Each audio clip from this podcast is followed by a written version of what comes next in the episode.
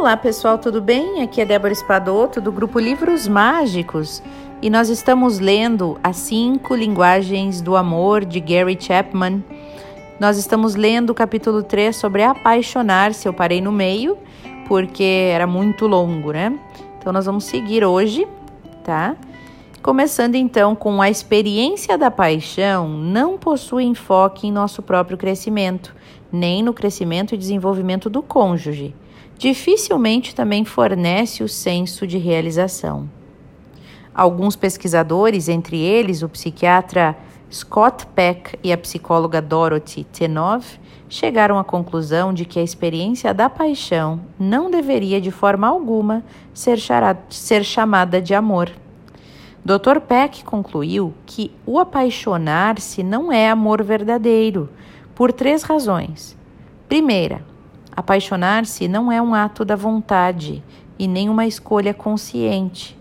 Não importa o quanto nós desejamos, nós não conseguimos nos apaixonar voluntariamente. Por outro lado, mesmo que não busquemos essa experiência, ela pode simplesmente acontecer na nossa vida, né? E muitas vezes a gente se apaixona no momento errado e pela pessoa errada. Quem nunca, né? Bom, Segunda, apaixonar-se não é amor verdadeiro porque não implica em nenhuma participação da nossa parte. Qualquer coisa que nós façamos apaixonados vai requerer pouca disciplina e esforço.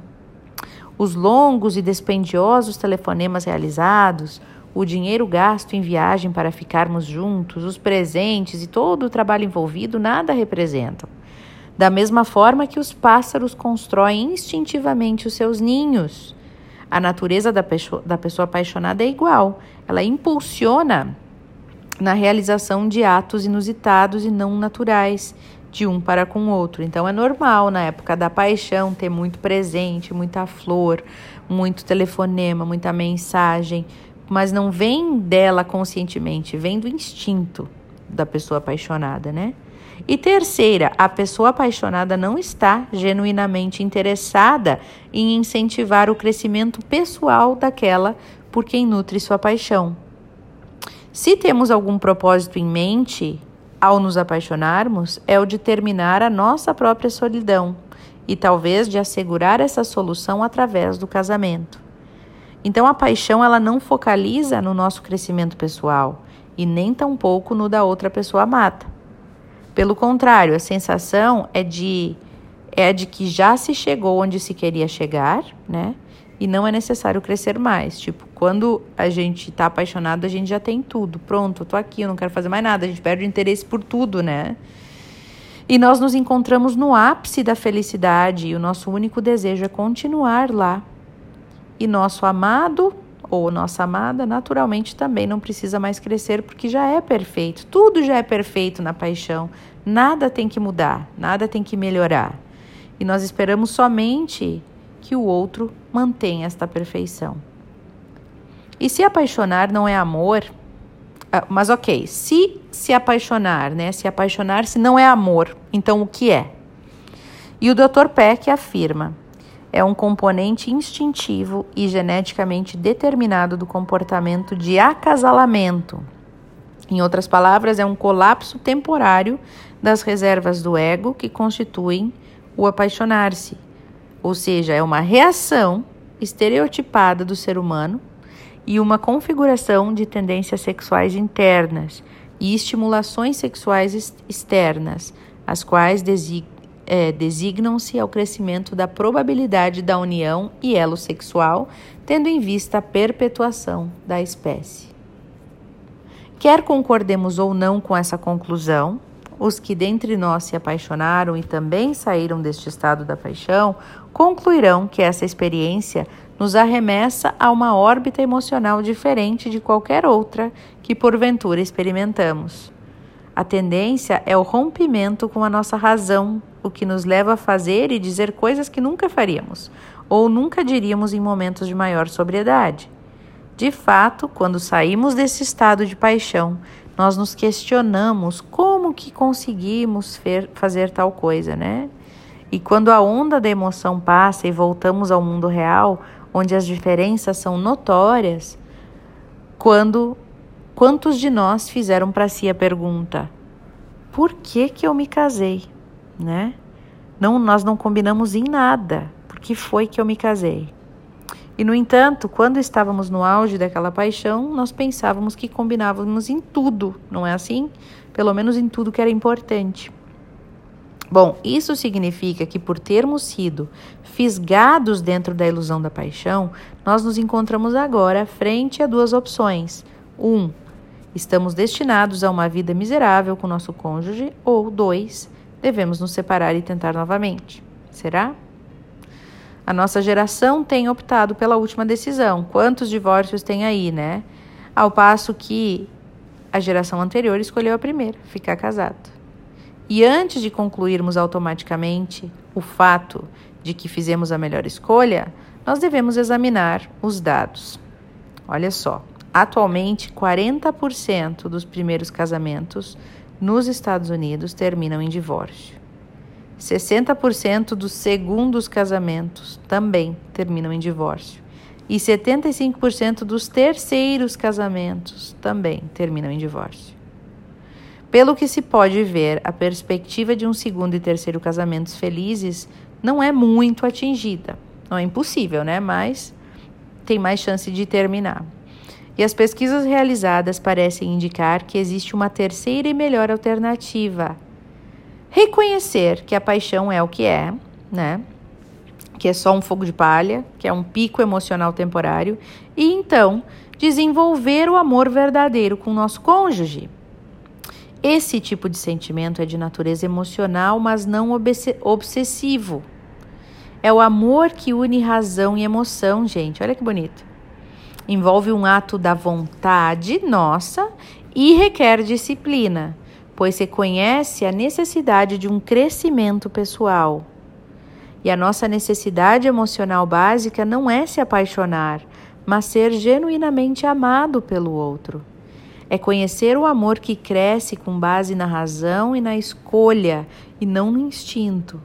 Eu preciso ser amado por alguém que escolheu me amar, que vê em mim, que vê em mim algo digno de ser amado. Ai, que lindo, tô arrepiada aqui. Eu até li esses dias uma frase tão linda que dizia assim: é, o casamento não é vou te amar até que dure o amor, né? É, que seja eterno enquanto dure. Não é isso. O casamento é uma decisão consciente de te amar, de saber que vai ser difícil, de saber que tu tem defeito e mesmo assim eu decido te amar mesmo assim e vou lutar, vou, vou me empenhar para isso acontecer. Olha que lindo, né? Bom, esse tipo de amor, gente, requer esforço e disciplina. É a escolha que nós fazemos de gastar a nossa energia em benefício da outra pessoa, sabendo que se a sua vida é enriquecida por nosso esforço, também nos sentimos satisfeitos. A satisfação de termos realmente amado alguém. E não exige a euforia na experiência da paixão para falar a verdade, o amor verdadeiro não começa enquanto a experiência da paixão não tiver seguido seu curso, enquanto a paixão não tiver dado espaço e terminado. Amor racional é o tipo de amor para o qual os sábios nos conclamam. Não se deve levar em consideração os atos de bondade praticados por alguém que se encontre sob a influência da paixão obsessiva, tá? Uma força instintiva impulsiona e suscita ações que vão além do comportamento normal. Porém, um retorno ao mundo real, onde se inclui a escolha humana, permite optarmos por sermos gentis e generosos. O que é então o amor verdadeiro? A necessidade emocional de amor deve ser suprida se formos emocionalmente saudáveis. Adultos casados desejam se sentir amados por seus cônjuges. Sentimos-nos seguros quando os nossos companheiros nos aceitam como somos, nos desejam e estão comprometidos com o nosso bem-estar. E durante o estágio da paixão, nós sentimos todas essas emoções. E é fantástico enquanto dura. Nosso erro é achar que ele nunca acabará. Essa obsessão é, é, nosso erro é achar que ela nunca acabará, a paixão, né, no caso. Bom, essa obsessão, no entanto, não dura para sempre, né? Essa paixão.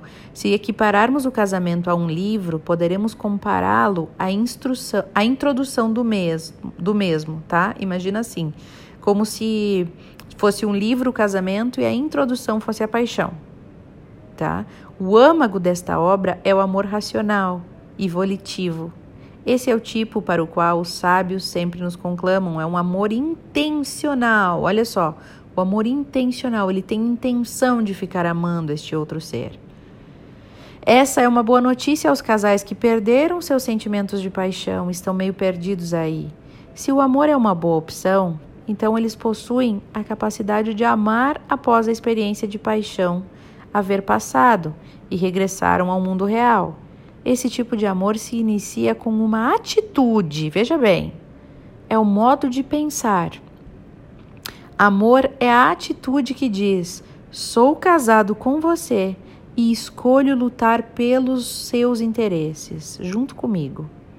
Então, os que optam por amar encontrarão formas apropriadas para demonstrar esta decisão. Alguém pode comentar: Ah, isso parece tão estéreo. Amor como uma atitude um, e com um comportamento apropriado? Onde estão as estrelas cadentes, as fortes emoções? Isso não é amor, então? Onde fica a ansiedade do encontro, a piscada de olho, a eletricidade do beijo, o entusiasmo do sexo? E a segurança emocional de saber que ocupamos o primeiro lugar na mente da outra pessoa? Este livro é exatamente sobre isso. Como suprir as profundas necessidades de amor de uma pessoa. Se aprendermos e optarmos por isso, então o amor que compartilhamos se tornará melhor do que qualquer coisa que possamos sentir enquanto dominados pela paixão. Sabia? Durante vários anos eu tenho compartilhado o conceito das cinco linguagens do amor nos meus seminários e nas sessões de aconselhamento, e milhares de casais atestarão a validade do que você descobrirá aqui através da leitura. Os meus arquivos estão lotados de cartas de pessoas com quem nunca me encontrei, dizendo coisas do tipo: Ai, um amigo meu me emprestou uma de suas fitas sobre as linguagens do amor e a sua mensagem revolucionou meu casamento. Nós tínhamos tentado há anos nos amar, mas não conseguíamos, e agora que falamos as linguagens adequadas do amor, o clima emocional de nosso casamento tem melhorado muito.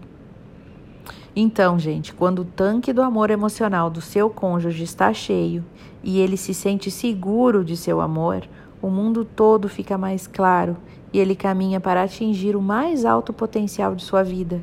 Porém, quando este reservatório está vazio e ele se sente usado e não amado, o mundo todo parecerá escuro e não conseguirá utilizar seu potencial de vida.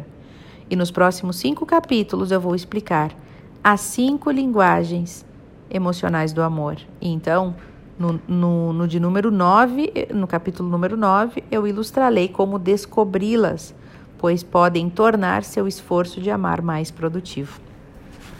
E assim, pessoal, a gente encerra este capítulo sobre a paixão.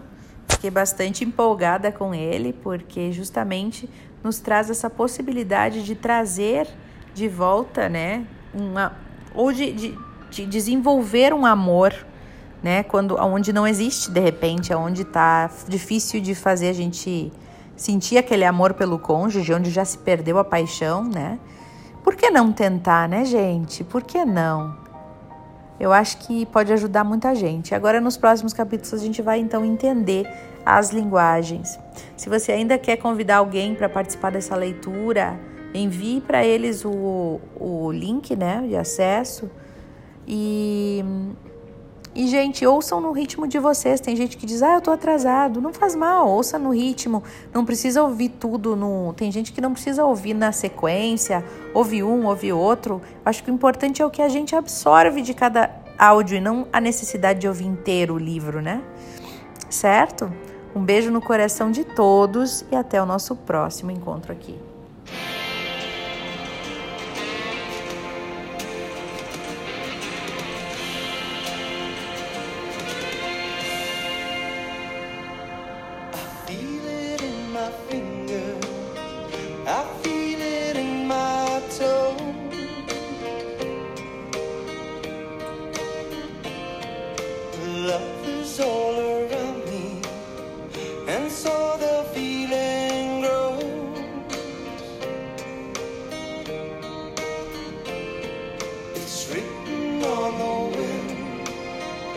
it's everywhere.